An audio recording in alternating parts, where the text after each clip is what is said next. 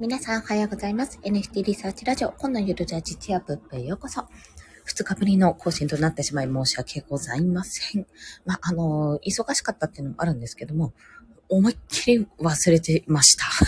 そういう、おいっていうとこなんですけどね。はい、お恥ずかしい限りです。ちなみにですね、12月確か17だったと思うんですけども、ちょうどスタイフ始めてから1年だったんですよね。まあ、その記念日の日、まあ、その日平日だったんでめちゃめちゃ忘れてたんですけど、いろいろやってたんで、もう恥ずかしい限りでございます。はい。まあ、そんな感じでですね、まあ、1年も経ったことなので、今日はインスタグラムが NFT 販売実装したらっていうお話を、どこに関係あるんじゃいっていうところなんですけど、させていただきます。あとですね、まあ、今後の動向っていうところについて、今は土台を固めていくところっていうところについてもお話をしていきたいと思います。まずですね、インスタグラムが NFT 販売実装するかも、まあ、そもそも NFT が使えるようにするっていうのはちょっとツイッター同様ね、以前から話が出てて、もツイッターに関してはもう NFT 一部の人がアイコンに使えて、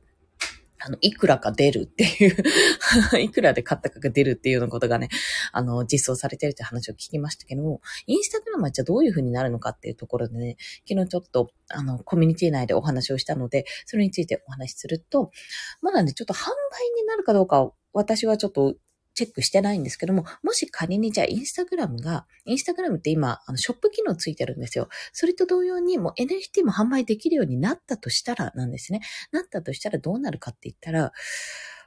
どうなるっていうとこなんですよ。というのは今、まずね、第一のオープンシーっていうのがもうめちゃめちゃトップのシェアを誇ってるわけなんですね。おそらくいろんな今マーケットプレイスが出て、どんどんどんどんそこが、まあ、国内で幅を利かせるとかしていくと思うんですけども、海外とかを含めたレベルで言うともう OpenSea が一番なんですよ。アマゾンなんですよ、そこは。で、そこを考えていくと、まあ、あの、大体の方は仮想通貨に、あの、NFT やってる人って仮想通貨に触れてるので、嫌が応でも触れちゃうので、まあ、 OpenSea でやるわけなんですよ。で、 OpenSea でやって、まあ、そこで自分でまあ、オープンシーかもしくはファンデーションかな？ファンデーションも結構今、なんかイラストレーター界隈の方が使ってるような印象なので、あの、それこそ、斎藤直樹先生とかね、あの、使われてるので、結構そっちに流れる方もいるかと思うんですけども、でもそういうところがある中で、じゃあインスタグラム、SNS がね、大手 SNS がそこに乗り出した時に、じゃあやるかっていう話になったら、基本的にマーケットプレイス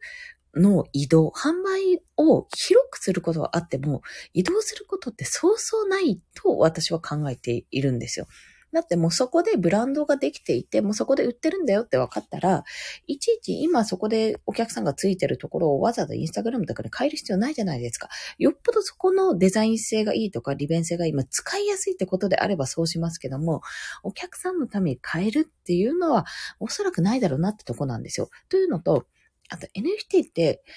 あの、これね、これもちょっと私の勉強不足のとこあるんですけど、例えばオープンシーで買った NFT をじゃあファンデーションで見られるかとか、他のプラットフォームで見られるかって、ちょっとね、その辺も、あの、対応してるとこと対応してないところがあるわけなんですね。だからこそ、あの、いろんなとこで、売ってしまうと、こっちでは見れるけど、こっちでは見られないみたいな状況になってしまうわけなんですよ。すいません、娘が起きてきた。おはよう。はい。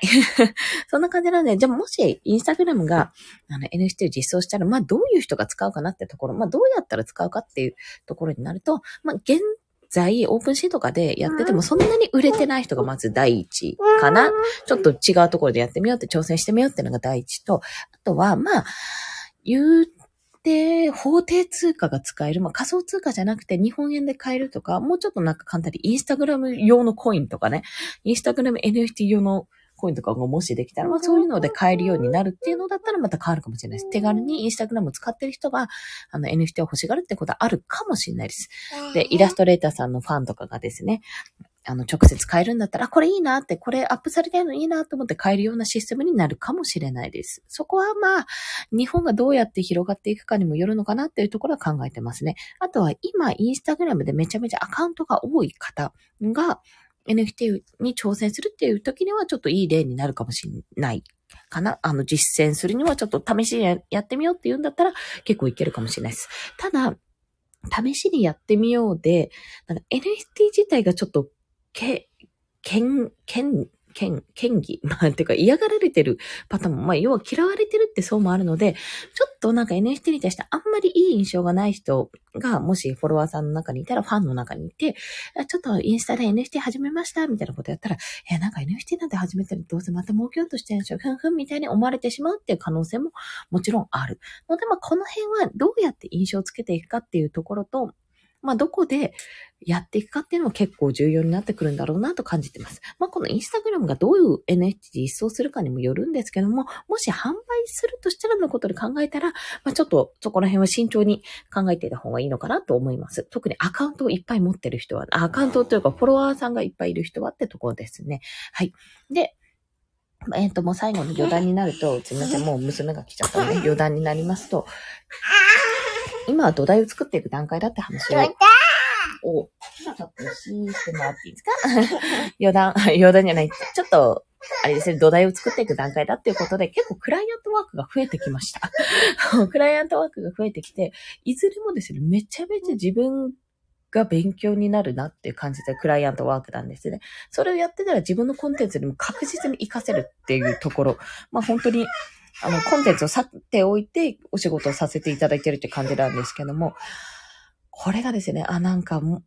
なんて言ったらいいんだろう。なんかもっと自分のコンテンツの時にや やっとけばよかったなって思うところがあるんですが、もうこういうふうに私は NFT コレクション作って、まあそっちのクリエイターとして言っているけども、結局クライアント、あ、クライアントワークに行ってるじゃんって、まあ思われても仕方ないし、実際にそうだなってことを感じてるんですが、なんかすべて、この1年振り返ってもね、いろんな情報発信したりしてるんですけども、すべてがなんかいろいろ繋がってるんですよ。一回、例えば音声配信も、毎日配信してたからツイッタースペースでもそんなになんか、なんていうの、え、え、変じゃないですか、え、変じゃないな。そんなになんか、こう、緊張は多少はしつつも、あんまりビビらずできるとか、なんか何かパッと、あ、これやろうって思った時に、今まで培ってきたものが全部生きる。あ、じゃあ、特化ブログ作ろうと思ったらワードプレスで作ったことあるからそっちできるとか、ドメインはすぐにできるとかね、作れるとか、あと、なんか記事、ブログを作ろうとか、あの、今ブログの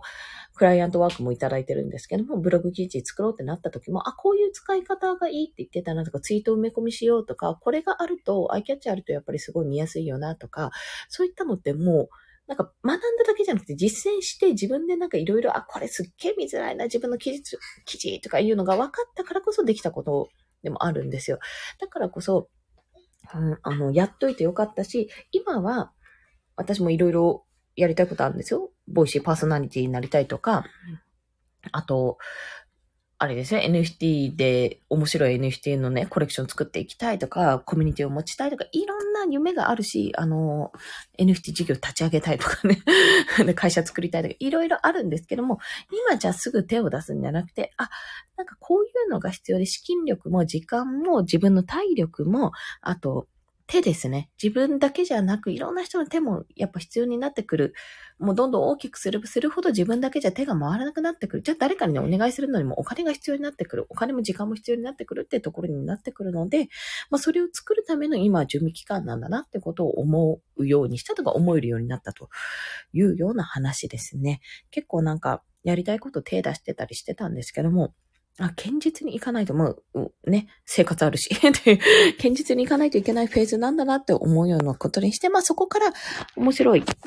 あの、もしかするとクライアントワーク上で、まあそれ自体は面白いんですけども、そこから、なんか結構、あ、こんなこともできる、あんなこともできるってところでね、提案とかもさせていただいて、何かいろいろできたらいいな、なんてことを考えてる今日この頃でした。はい。まあそんなお話です。すいません。娘の熱いほっぺにチューなどが入って おりましたので、聞こえちゃったかもしれませんが。はい。ということで、今日もお聴きくださりありがとうございました。日曜日ですか？今日頑張る人は頑張って、まあ、ゆっくりお休みする人はもちろんゆっくり体休めてください。コンでした。では、また。終わらせます。終了します。ポチッとな